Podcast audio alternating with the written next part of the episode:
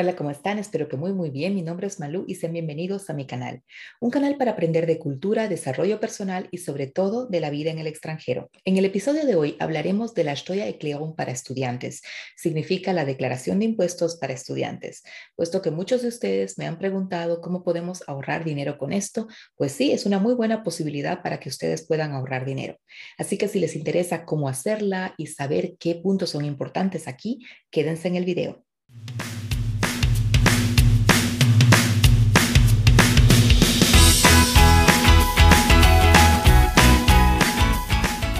Como primer punto, es necesario aclarar que los estudiantes no están obligados a hacer una Steuererklärung, una declaración de impuestos, puesto que la mayoría de los estudiantes no trabaja, esto es de manera optativa. Lo que muchos de ellos no saben es que aún siendo estudiantes, ustedes pueden recuperar bastante dinero del Estado porque también han tenido gastos, gastos que son relacionados con sus estudios, lo que en Alemania se llama Werbungskosten. Los Werbungskosten o los costos de publicidad, si lo traducimos así, son costos que están directamente relacionados con sus estudios. Por ejemplo, la matrícula de la universidad, los costos de transporte, la literatura, los libros, no sé, muy especiales que a veces son muy caros pues, según la materia que ustedes tengan, incluso los costos para trabajo en grupo y los costos que ustedes tienen alrededor de todo eso. Puede ser también que hayan hecho una Schulung, una capacitación especial para sus estudios. También eso puede entrar en una declaración de impuestos. Normalmente el Finanzamt, la oficina de impuestos, tiene un Freibetrag, significa un eh, monto libre para estos Werbungskosten de mil euros. Eso quiere decir que esos mil euros se cuentan automáticamente. Pero si ustedes gastan más que mil euros al año, que les aseguro que puede llegar a ser porque los libros son caros, porque la matrícula aquí, un curso por allá, un encuentro en grupo por allá, entonces se va acumulando todo eso. Si ustedes gastan más de esos mil euros, el Estado puede devolverles el dinero. Es por esto que no siempre es obligatorio y como les dije, es optativo. Cuando los estudiantes están obligados a entregar su Steuererklärung. Un estudiante está obligado a entregar una Steuererklärung si es que recibe de alguna forma por un trabajo como trabajador por cuenta propia, recibe un salario anual que es mayor al Freibetrag. El Freibetrag es un monto fijo que se determina siempre por año y que va cambiando y que para este año es de 9.744. Quiere decir que si ustedes en ese año ganaron más de 9.744, entonces están obligados a entregar esa Steuererklärung. También ustedes están obligados a entregar la Steuererklärung si tienen acciones o tienen algún tipo de ganancias por alquileres o por casas que tengan ustedes o departamentos. Esto también si sus ganancias suben más arriba, están por encima de ese Grundbetrag, de ese monto fijo que es definido por el Estado. Entonces, resumiendo, ustedes no están obligados, sino trabajan como estudiantes y sí están obligados a hacer la Steuererklärung si tienen trabajo por cuenta propia y ganan más que ese Freibetrag, si tienen unos ingresos por casas o departamentos o acciones que sobrepasan ese Freibetrag. Y como tercer punto, también están obligados si ustedes tienen dos trabajos y trabajan para más de un empleador. Una vez aclarado esto, vamos a empezar. El Steuererklärung que ustedes hacen tiene que ser entregado hasta el 30 de julio. Muy importante que recuerden esa fecha. Quiere decir que si ustedes hacen el Steuererklärung de 2020, tenían que haberlo entregado hasta el 30 de julio de 2021. Si van a ver que ustedes no pueden entregar, no se asusten, pueden escribir al Finanzamt, a la oficina de impuestos, diciendo que ustedes han tenido algún retraso por cuestión de estudios, exámenes, mudanza, lo que ustedes quieran aquí, y explicarles que ustedes piden, por favor, en un plazo, una prórroga del plazo. Normalmente les dan un mes o dos meses, a veces te mandan una carta también de vuelta y una vez que tengan ustedes eso, les aconsejo cumplirlo, porque de verdad ellos una vez que te dan una prórroga, también toman en cuenta eso si tú lo cumples o no.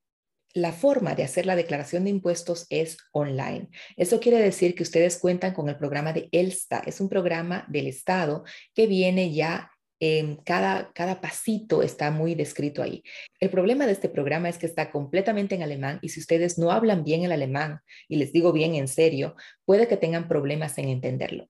Entonces les he dejado en la página web un PDF con paso a paso cómo poder abrir su cuenta en el ELSTA y cómo poder registrarse aquí y poder incluir sus datos. Por favor, si tienen algún problema o pregunta, escríbanmelo en la cajita de comentarios. Si el ELSTA les parece muy complicado, existe también en el Internet la posibilidad de tomar unos tools que les pueden ayudar con esto. Hay varias opciones de esto. Como les dije, este no es un video patrocinado, entonces aquí abajo en la cajita de referencia les dejo algunas opciones que a mi parecer no son tan caras y son interesantes para ustedes para darles ese Überblick, para mostrarles esa forma general de qué datos aquí son importantes. El siguiente punto es dónde entregan ustedes esa declaración de impuesto. Como les dije, se entrega hasta el 30 de julio de, ese año. Normalmente ustedes entregan su Steuererklärung en la región, en la ciudad donde ustedes están angemeldet, donde ustedes están registrados.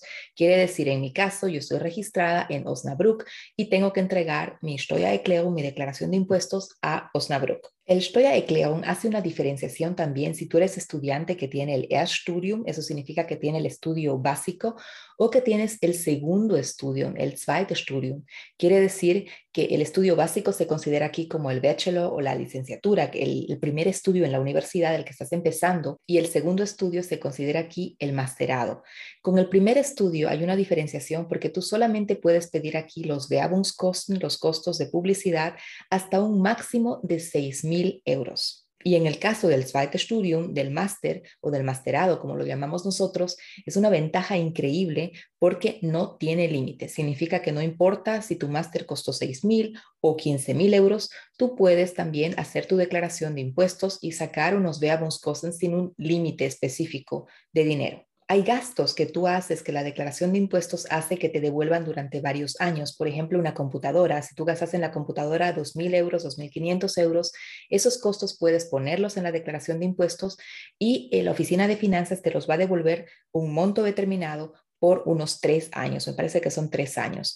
En caso de celulares, te los van a devolver en un, en un, plazo de cinco años. Eso quiere decir que te van pasando cada año ese monto específico si tú lo pusiste en tu declaración de impuestos. Para poder justificar todos estos Werbungskosten, tienen ustedes que ser muy organizados con sus finanzas. Quiere decir que cada vez que hagan un gasto, por favor, guárdenlo en un OTNA, en una carpeta y vayan guardándolo por mes. Es mucho más fácil hacerlo por mes que luego llegar a fin de año y volverte loco porque no encuentras las facturas. Yo al principio lo hacía en una caja y ponía ahí todas las facturas y luego me di cuenta que era una cosa horrible porque luego el buscar cada factura era muy complicado. Entonces les recomiendo que sean un poquito más organizados por eso. Les recomendaría aquí comprarse una carpeta especial para esto, dividirlo por meses y tomarse el trabajo de verdad de ir juntando, pueden juntar en su caja como yo lo hice en principio, pero que sea mensual y pónganse un teamín con ustedes, una cita con ustedes para que a fin de mes puedan sacar esas facturas de su caja y poder organizarlos en su carpeta. Pueden también ustedes poner como Werbungskosten una asesoría que han tenido, por ejemplo, para poder conseguir un trabajo, una asesoría de coaching que han tenido para poder prepararse para el trabajo, como también el viaje para la entrevista de trabajo. Si ustedes quieren saber más o menos una lista de todo esto que estoy hablando, de los Werbungskosten, voy a intentar ponérselos todo en el PDF en la página web y la dirección de la página web la encuentran aquí en la cajita de referencias qué datos te piden en tu Steuererklärung, tus datos personales como primer punto, donde tú explicas prácticamente quién eres, dónde vives, tu estado civil, eh, si tienes hijos, todos estos datos, porque todo esto tiene también que ver para poder desarrollar tu declaración de impuestos. Y como segundo punto vienen todos los gastos que ustedes han tenido con los estudios, son los Semestergebühren, eso quiere decir los gastos por semestre que han tenido acá, los gastos de los grupos son los que han trabajado, los gastos de los, eh, los libros que han tenido, lo que se llama también Fachliteratur, lo que han gastado con la impresora, el papel, la tinta, todos esos gastos que tienen que ver directamente con los estudios. En el siguiente punto les piden los gastos que han tenido con computadoras, con, por ejemplo, un, un, escritorio, una lámpara para el escritorio, todo lo que ustedes necesitan para poder llevar a cabo esos estudios. Pueden ser un software, un tablet, una computadora, un celular, y normalmente estos gastos, como les digo, se los devuelve el fisco en un tiempo determinado que ellos también eh, fijan. En el siguiente punto te preguntan por tus ingresos.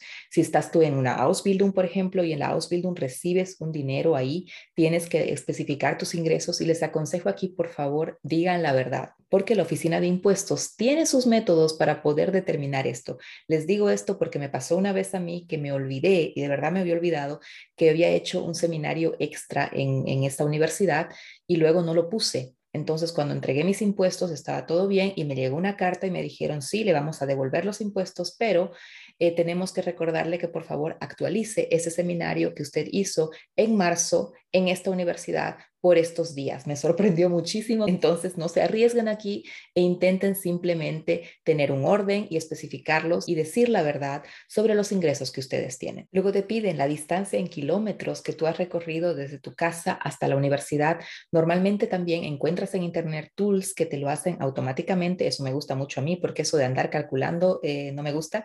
Entonces, aquí abajo también les dejo algunos links que pueden ser interesantes para ustedes. Y luego viene una parte que es muy extensa que se refiere a otros costos, a esos weitere Kosten, donde entran, por ejemplo, el semestre en el extranjero que tú has hecho, si tuviste que mudarte, la mudanza, si tuviste que contratar a una persona para que eh, limpie tu casa, entonces esos costos también entran ahí. Luego, al final, viene lo más importante, tus datos de cuenta. Tienes que poner también aquí tus datos de cuenta para que el Finanzamt, la oficina de impuestos, pueda devolverte este monto a tu cuenta.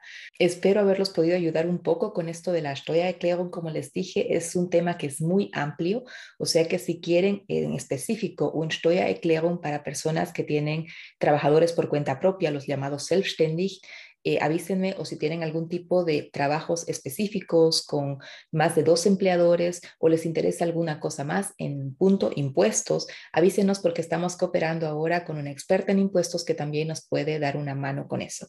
Entonces espero que les haya ayudado un poco, que estén muy bien, que tengan una linda semana y nos vemos el próximo domingo.